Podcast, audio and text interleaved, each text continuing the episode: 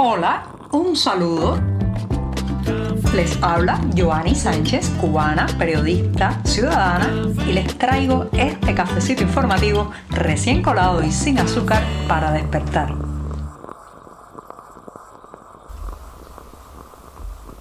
Mitad del mes pero finales del año, ¿sí? Este 15 de diciembre de 2022 es un buen momento también para mirar las noticias más importantes que están ocurriendo a nuestro alrededor y hacer, hacer un balance de lo que ha pasado en esta isla. Pero primero, claro está, hay que darse en este jueves que amaneció fresco, pero con algo de sol aquí en la capital cubana, hay que darse un buen sorbito de café. El mío es sin azúcar. Allá voy.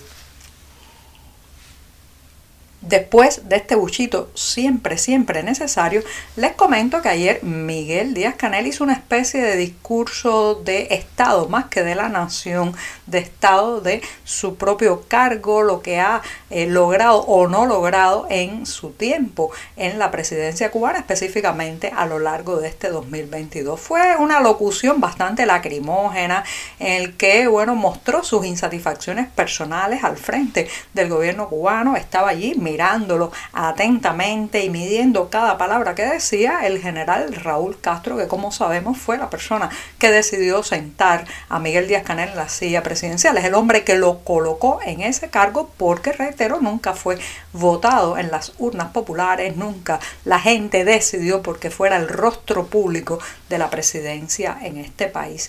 Bueno, pues haciendo ese balance en el Palacio de las Convenciones frente a los diputados de la Asamblea Nacional del Poder Popular, eh, Díaz Canel reiteró que eh, pues eh, no estaba satisfecho y que no quería que estas palabras fueran recibidas como una justificación, pero que no estaba satisfecho con lo que había pasado a lo largo del año. Esto, este tipo de discurso autocrítico, como comentaba ayer en este podcast, es sin lugar a dudas algo que no es común en los dirigentes cubanos, pero que hay que leer en clave en este caso. Recuerden que Miguel Díaz Canel debe terminar su primer mandato al frente de la presidencia alrededor del año 2024 y según la legislación vigente en esta isla podría optar por un segundo mandato. Estará diciendo en este discurso las claves para ya anticipar de que no reenganchará, no seguirá en, una segunda oportunidad por cinco años más después de que se venza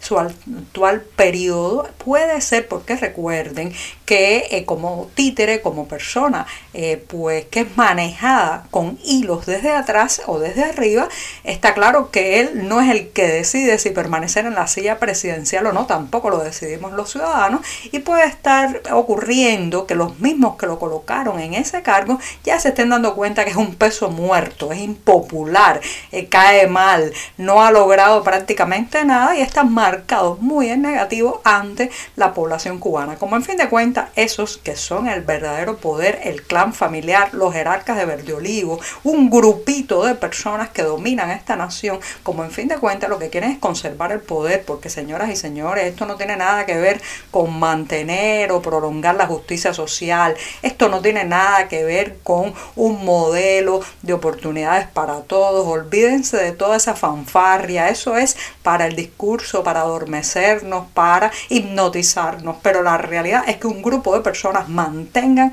sus obscenos atributos del poder, sus privilegios, sus lujos, sus prebendas, sus, eh, su capacidad no solamente de consumir lo que quieran en el momento que quieran, sino también de controlar la vida de 11 millones de personas. Entonces, si eh, Díaz Canel pesa demasiado, si es contraproducente para ese objetivo, se librarán de él, lo enviarán a algún otro lugar, dirán que por problemas de salud o después de cumplir como tantas veces ha dicho el discurso oficial, con sus responsabilidades pasa a ocupar otros cargos y así. Por tanto, yo en este discurso veo un posible adelanto de esa decisión. Para esperar el nuevo año los cubanos tenemos muchas tradiciones. Algunas de ellas las podemos seguir haciendo, como lanzar un cubo de agua por el balcón o por la ventana, pero otras han tenido que ser relegadas por falta de recursos, por falta de insumos. También en algunas zonas del país se quema un muñeco de paja y ropa vieja como símbolo del año que termina para que allí se queme también, se incendie todo lo malo, lo negativo y empecemos el 2023 con eh, mejor suerte, con mejor mejores esperanzas y con más optimismo. Estas son las tradiciones, pero no hay que descartar que también la gente le gusta esperar el nuevo año con la casa pintada, con ciertas renovaciones en su entorno para dejar atrás lo feo, lo sucio, lo roto, pero en este año eso no va a ser posible porque ya saben que la inflación ha disparado los precios de todo el mantenimiento, los productos de renovación y construcción, entre ellos la pintura, ¿sí? Para cambiar el tono, refrescar el tono de las paredes, bueno, pues los cubanos ahora mismo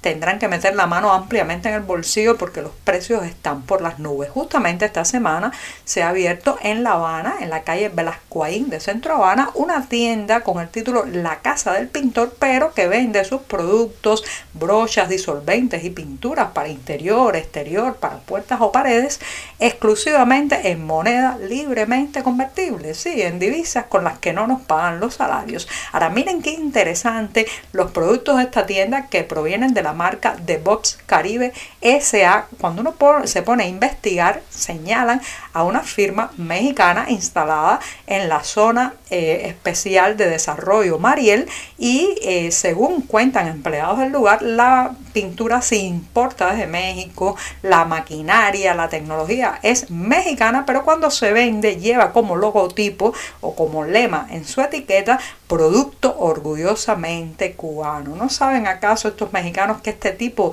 de eslogan en, en, general lo que causa, causa es rechazo en la clientela?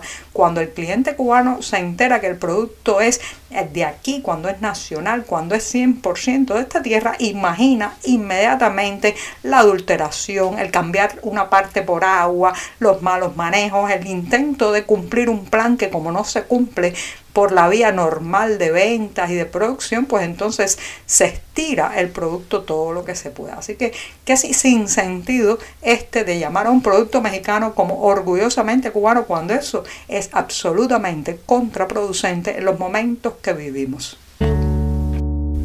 Si usted vive en Cuba y ha logrado alcanzar en los últimos días después de las larguísimas colas que hay que obligatoriamente que hacer para comprar un poco de pollo, bueno, si usted ha cansado algún muslo, contramuslo u otra parte del pollo, guárdelo porque hay malas noticias. El precio que pagaba la isla en octubre pasado por el pollo que importa desde Estados Unidos, ya saben que la mayor parte de este producto que se vende en el país proviene justamente de ese país que el discurso oficial pues señala como el origen de todos nuestros males económicos. Bueno, pues el pollo importado de Estados Unidos que en octubre pasado, reitero, había alcanzado el récord histórico, alcanzó el récord histórico de 1.29 dólares por kilogramo, o sea, un dólar 29 centavos por cada kilogramo de pollo que la isla compra a Estados Unidos eso significa un 48% más de lo que costaba el mismo producto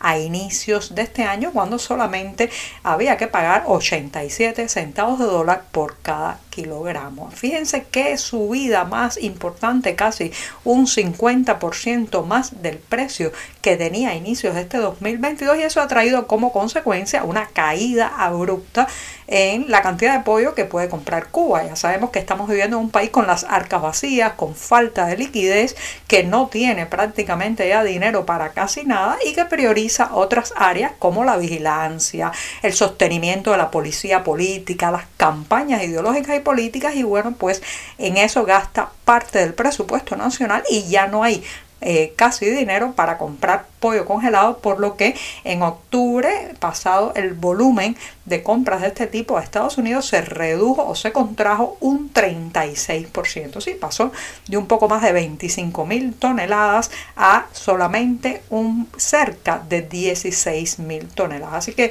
si usted tiene pollo, guárdelo, cómalo poco a poco porque parece ser que la falta de dinero va a poner en jaque también a uno de los pocos productos cárnicos que todavía se ven de vez en cuando en los mercados cubanos.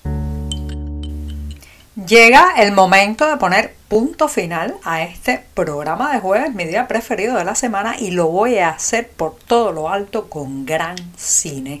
Se trata de la nueva versión de Pinocho, ese clásico de la literatura infantil que llega esta vez de la mano del director Guillermo del Toro, en una obra tan personal, en una versión tan, eh, digamos, subjetiva por parte de él que le ha puesto como título justamente Pinocho de Guillermo del Toro. Una obra excelente que ya está circulando por las redes clandestinas de distribución de audiovisuales en esta isla, pero que me temo, señoras y señores, va a tardarse en llegar al circuito oficial, a los cines o la televisión nacional, esa misma que piratea sin clemencia el cine hecho en otros países y sin pagar derecho de autor, pero que esta vez probablemente tenga sus reparos en transmitir Pinocho de Guillermo del Toro. ¿Saben por qué?